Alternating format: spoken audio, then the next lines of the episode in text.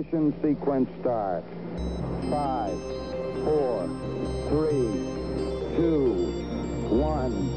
Liftoff. We have a liftoff. Bonjour à toutes et à tous et bienvenue dans ce nouvel épisode spécial de Futura dans les étoiles. Je suis Franck Menant et nous nous retrouvons en ce mois de décembre pour parler de l'influence de la Lune sur les marées.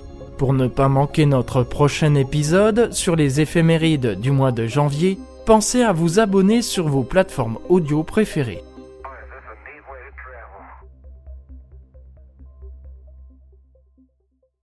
Vous avez sûrement remarqué, en vous promenant au bord de la mer, que parfois celle-ci est proche du rivage et parfois elle en est plutôt éloignée.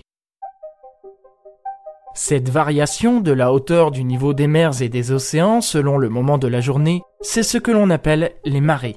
L'explication moderne de ce phénomène, basée sur les travaux du mathématicien Pierre-Simon Laplace, est assez complexe et nécessiterait un épisode très long, idéalement doté d'illustrations. Pour une introduction à la théorie des marées dynamiques de Laplace, je vous invite donc à découvrir les vidéos de la chaîne Les idées froides sur ce sujet.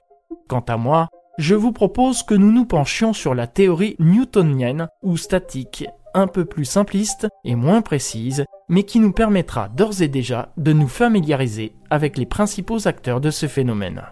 Il faut savoir que tout comme la Terre exerce une attraction sur la Lune, la Lune exerce en retour une attraction sur la Terre comme un aimant. Sauf qu'ici, la force en jeu n'est pas électromagnétique mais gravitationnelle. En effet, Lorsqu'il se trouve face à la Lune, les mers et les océans se soulèvent légèrement, attirés par la force gravitationnelle de notre satellite. Mais l'explication ne s'arrête pas là.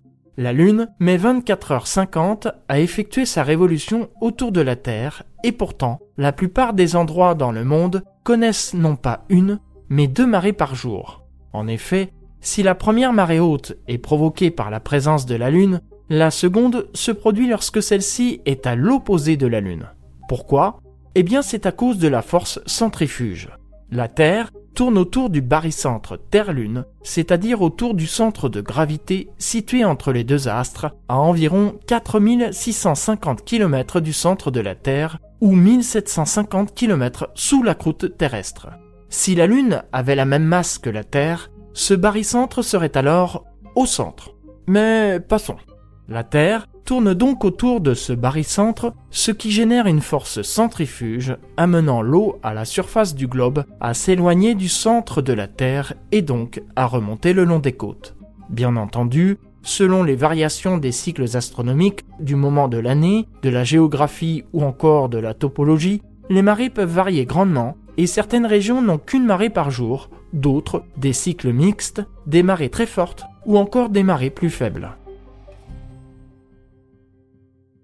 Bien, mettons ce que nous avons appris en pratique. Imaginons qu'une marée haute se produise à 6 heures du matin avec la présence de la Lune. 6 heures plus tard, à midi, la Terre a tourné d'un quart de tour. L'absence de la Lune signifie que nous n'avons plus d'attraction. Petit à petit, la mer s'est retirée, nous sommes en marée basse.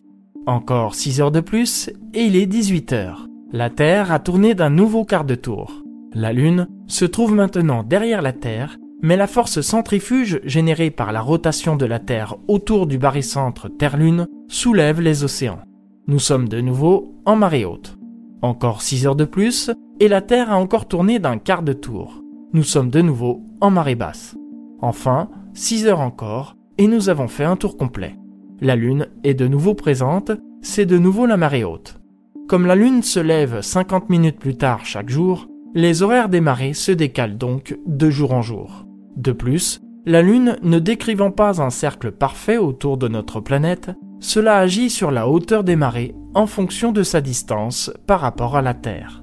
Ainsi, la marée du 21 mars 2015 fut considérée comme la marée du siècle. La hauteur de l'eau au Mont Saint-Michel par exemple atteignit 114 mètres. Le Soleil, quant à lui, contribue également à faire varier le niveau de l'eau au niveau des côtes, mais son influence est deux fois moins importante que celle de la Lune. C'est lorsque les deux astres, Lune et Soleil, combinent leurs forces gravitationnelles que l'on observe alors les marées les plus importantes.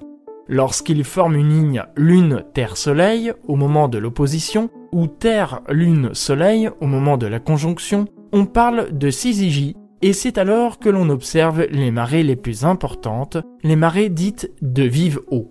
On rencontre les marées de morte eau lorsque la Lune forme un angle droit avec le Soleil par rapport à la Terre, c'est-à-dire lors de la demi-lune.